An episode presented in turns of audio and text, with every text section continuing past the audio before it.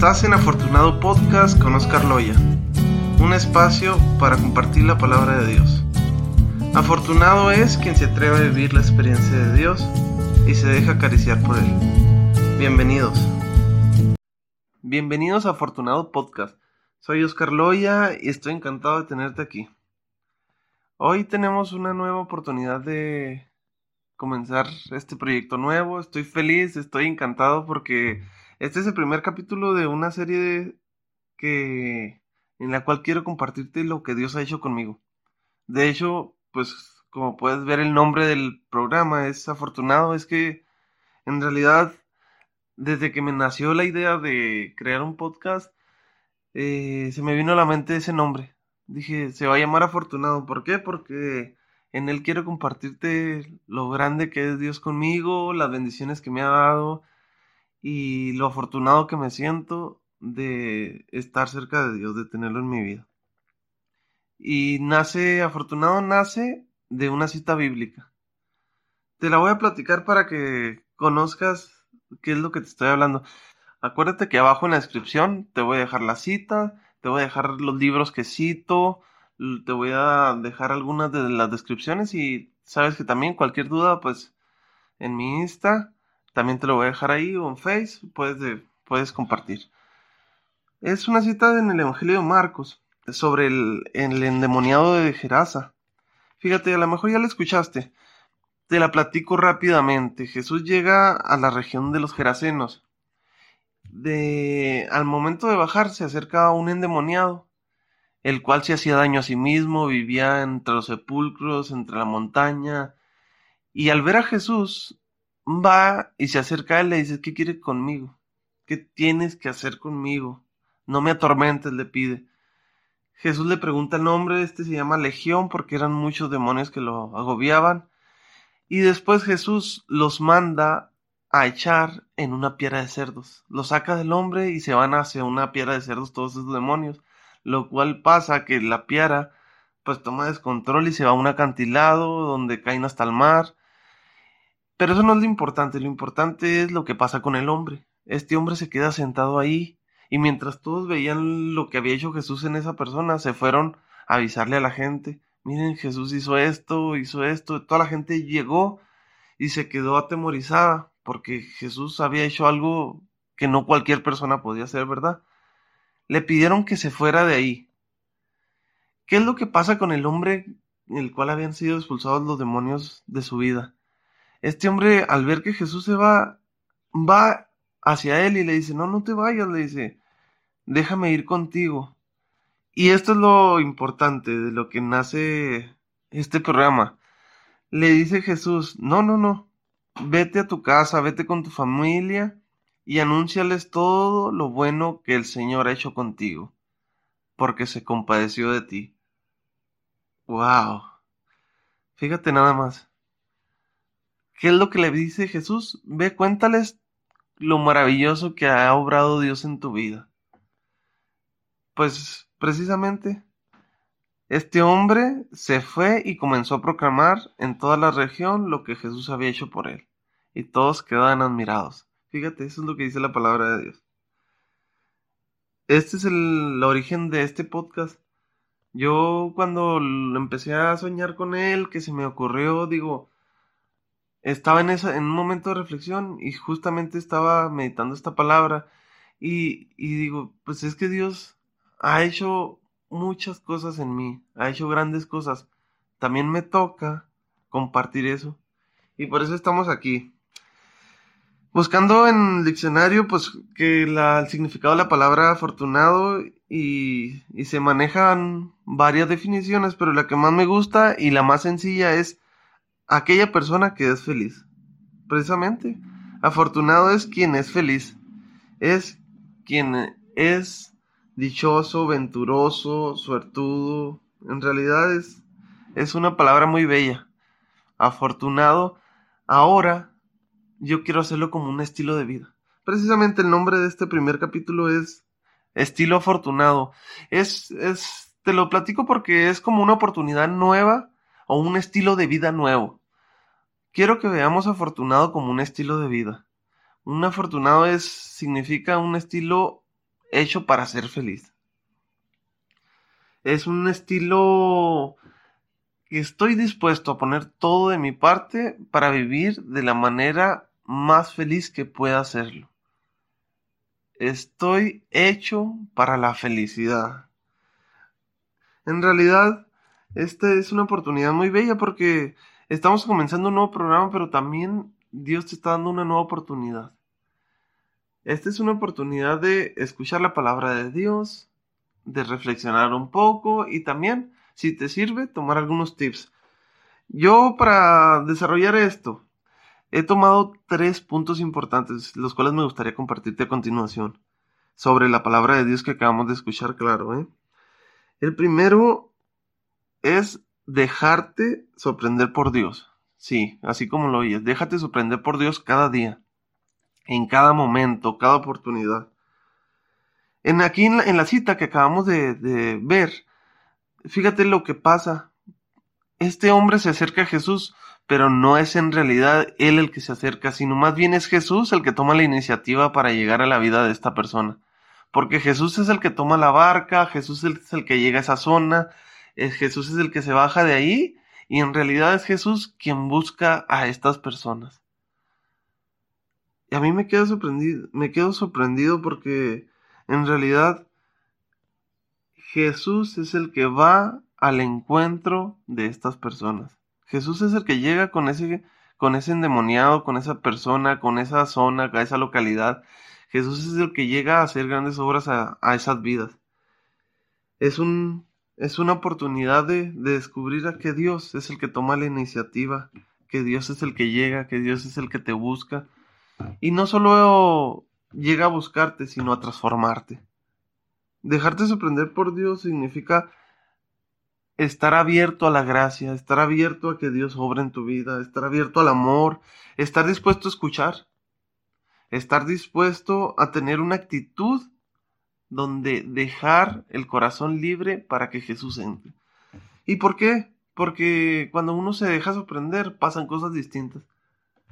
Y yo estaba yo soy padre. Tengo un hijo de un año y, fíjate, por la bendición de Dios, mi esposa está embarazada, ya tiene cuatro meses. Te voy a platicar como un método que, que ha hecho mi esposa con mi hijo. Ella, cuando está el niño queriendo hacer un berrinche, cosa que es muy seguido, le, tratamos de cambiar el chip. Date cuenta que está el niño queriendo en su estrés, en su, en su nivel de, de que no puede conseguir las cosas que quiere, en su... Em, empezando el berriche, date cuenta que lo distraemos diciéndole el factor sorpresa. En cualquier cosita le damos, si es un juguete, si es lo que tenemos a la mano, una pluma, un lápiz, el celular, la calculadora, lo que encuentres. Le decimos, wow.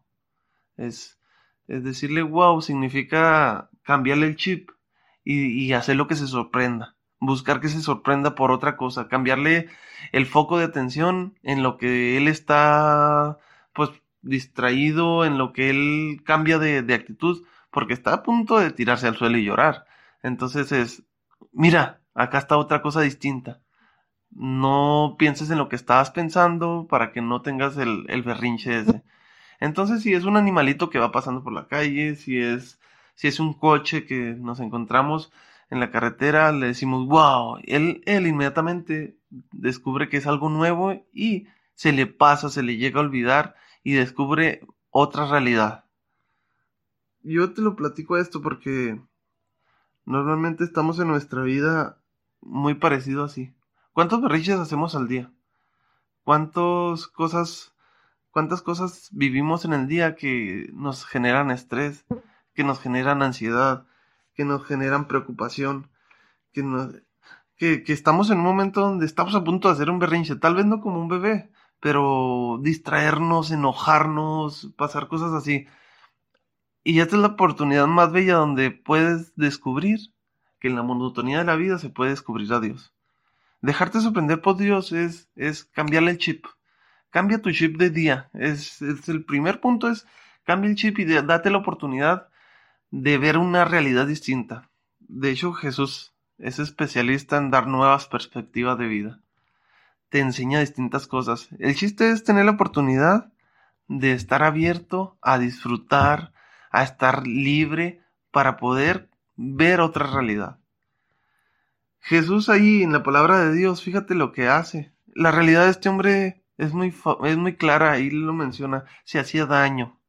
Este hombre tenía una vida monótona, vivía entre el cementerio, entre los muertos. ¿Qué quiere decir? En tu vida hay cosas que no nos sirven, hay cosas que, que, no estamos viviendo del todo felices, hay cosas que, que no nos están no nos están acercando a lo que nosotros queremos. Tal vez algún sueño que tengamos a medias, algún proyecto que no hemos podido empezar, algún algún tal vez no estamos viviendo la vida que soñamos. Pues esta es una oportunidad nueva para dejarte sorprender y dejar los berrinches a un lado, claro. Es canijo, descubre que tienes otra oportunidad, otra realidad en la cual puedes simplemente poner tu foco de atención enfocarte en otra cosa. Cuando uno se deja sorprender por Dios, vive agradecido. ¿Por qué? Porque descubre que Dios toma la iniciativa para cambiar tu realidad, para hacerte más feliz. Dios toma la iniciativa para darte la fortuna de la cual estamos hablando. Acuérdate que Dios te quiere hacer un afortunado de la vida, un afortunado de lo que estés experimentando. Es decir, un estilo afortunado Aquel que vive un estilo afortunado es aquel que se deja sorprender por Dios en cada día y en cada momento. Es tener la actitud de ir caminando por la vida y dejándote sorprender por Él. ¿Ok? Queda claro, el punto número uno es dejarte sorprender por Dios. El, si lo ponemos como un verbo para que quede claro es sorprenderte, sorprender.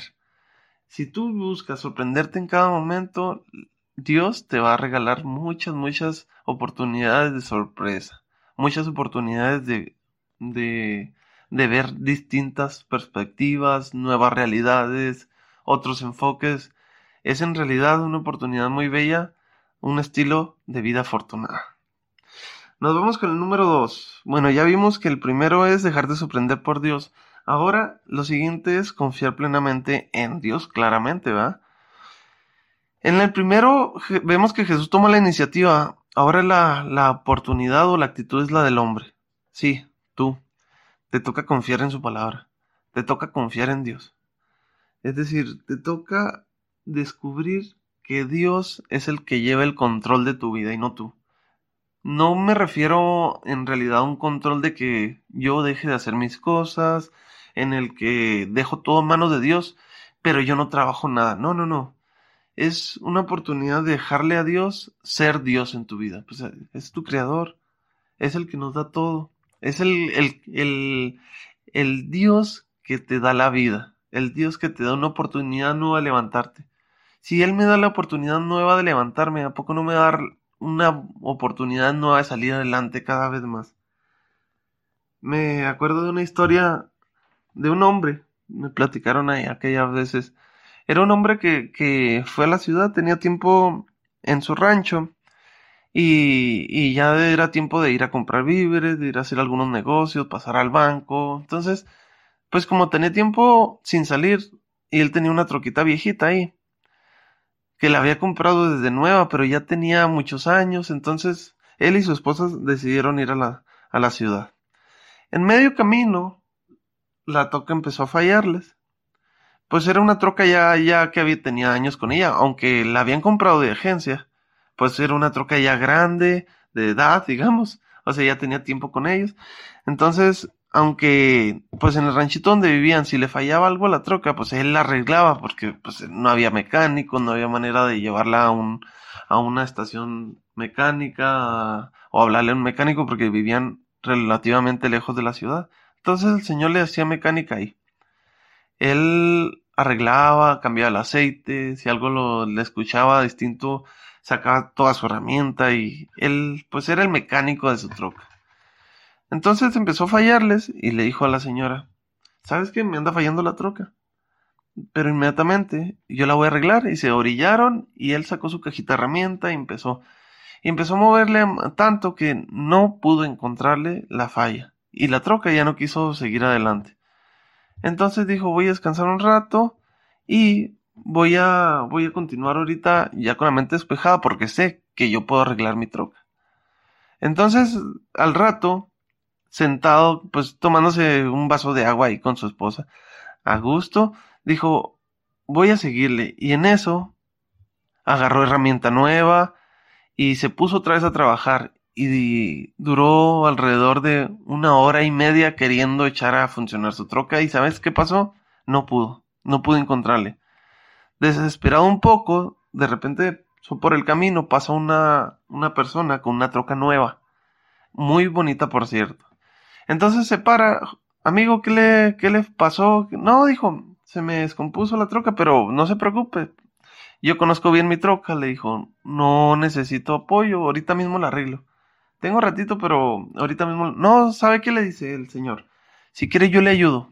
Permítame ayudarle. Yo sé. No, le dijo, no, no se preocupe, no necesito ayuda.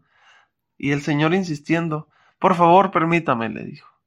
Solamente voy a durar cinco minutos para darle un vistazo a la troca. Si no le puedo ayudar, si no le sirvo, inmediatamente me retiro y lo dejo a usted seguir con su mecánica. El señor un poco, pues sin creer, un poco, pues no, no, no, sin desconfiado, digamos le dijo ya como en, tono para, para que ya no molestaras. Está bien, pero solo cinco minutos, ¿eh? Entonces el joven, bueno, no era joven, otra persona también ya más o menos de la edad del, del, otro señor, sacó solamente una pinza, miró fijamente el motor, estuvo revisando como viendo algunas piezas, sin mover mucho, con mucha tranquilidad, casi pareciera como si fuera algo que no conocía de él, porque él miraba cada parte como, como hagan de cuenta que una persona que apenas está comenzando la mecánica. Pero de repente se acerca, se agacha por, por, por la troca y ¿saben qué hace? Mueve algunas cosas, cuestión de medio minuto. Y le dice, señor, a ver, ¿puede echar a funcionar su troca? De, dele a la llave, le dijo. Y de repente la abre. Entonces, ¿qué es lo que pasa? Que prende la troca y suena como jamás había funcionado, como tenía tiempo.